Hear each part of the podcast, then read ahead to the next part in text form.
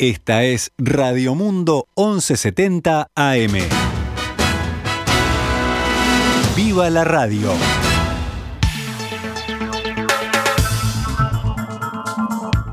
Doce horas 37 minutos. Comenzamos noticias al mediodía en este viernes 8 de julio del año 2022. Vamos con la información. La Fiscalía de Paraguay investiga a un ciudadano uruguayo llamado Ezequiel Santoro da Silva vinculado al avión venezolano-iraní que desató una polémica a lo largo del continente sudamericano. Según la denuncia que llegó al Ministerio Público, difundida por el medio ABC Color, el uruguayo se encargó del traslado de los miembros de la tripulación. La denuncia, presentada por la Secretaría Nacional Anticorrupción ante la Fiscalía Paraguaya, dice que Santoro y miembros de su familia están vinculados a redes de trata de personas y narcotráfico. Santoro habría sido contratado por José Melot, propietario de la firma Mike Air Service, para el traslado y alojamiento de los miembros de la tripulación iraní. Por su parte, el uruguayo es dueño de la firma Arjay Turismo y Transporte de Ciudad del Este. Asimismo, afirmó haber subcontratado a la firma TIT Mawani, propiedad de Eugenio Díaz Ocampos, de acuerdo a lo recolectado por la CENAC. Tanto Santoro como Díaz Ocampos son investigados por estar supuestamente ligados a una red de trata de personas.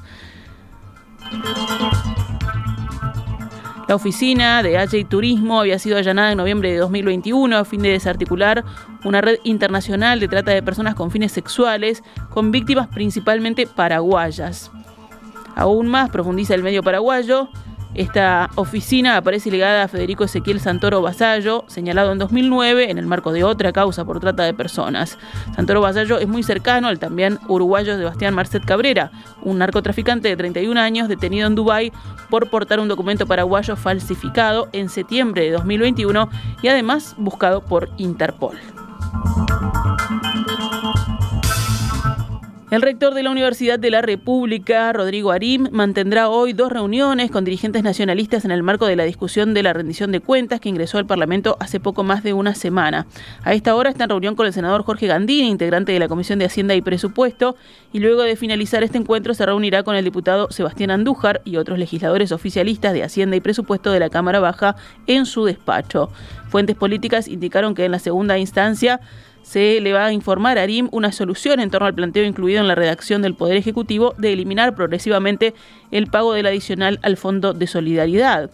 Por el momento, las fuentes prefieren no adelantar en dónde saldrían los fondos para cubrir la quita del adicional hasta tanto no tener el visto bueno de economía encabezado por Azucena Arbeleche.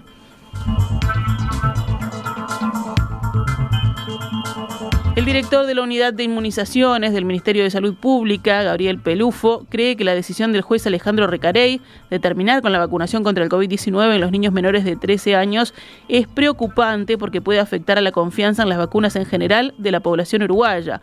Pelufo además teme que los niños con comorbilidades transiten la enfermedad de manera grave si no están vacunados. Hablando con el diario El País, afirmó, cuando una decisión así afecta más de lo que pretende proteger es llamativo. Lo creo que los uruguayos no le cortamos el derecho a otros y es algo excepcional que se nos corte un derecho a algo que es voluntario. Esta próxima medianoche aumentará el precio del boleto interdepartamental y suburbano en un 6,5% por decisión del Ministerio de Transporte y Obras Públicas. El ministro José Luis Falero, citado por el país, señaló que el ajuste es el normal de los gastos de manos de obra, convenio salarial y de insumos y que no tiene nada que ver con el combustible. En el panorama internacional, la portavoz de la diplomacia rusa dijo hoy que los países occidentales fracasaron en su tentativa de aislar el país en la reunión de ministros de Relaciones Exteriores del G20 que se celebra en Indonesia. El plan del G7, de las principales economías avanzadas, de boicotear a Rusia en el G20 fracasó. Nadie apoyó los regímenes occidentales, escribió en Telegram la portavoz María Zaharova. Japón, el sospechoso detenido por el asesinato del ex primer ministro japonés Shinzo Abe confesó haber cometido el crimen, según indicó un alto responsable de la policía de la región de Nara.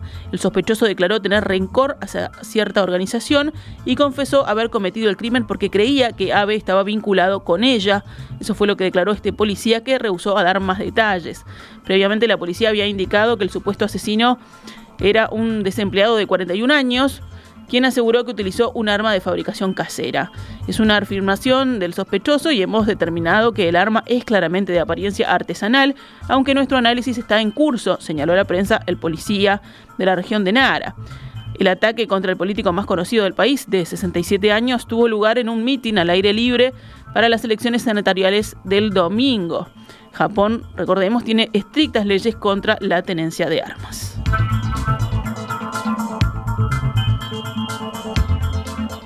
En deportes, hoy comienza la cuarta fecha del torneo intermedio, que están liderando por ahora Wanderers y Albion en la Serie A y en la Serie B Nacional.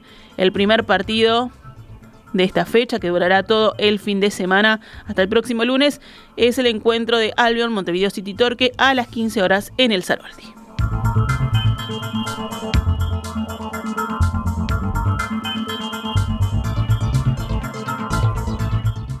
Esta es Radio Mundo, 1170 AM.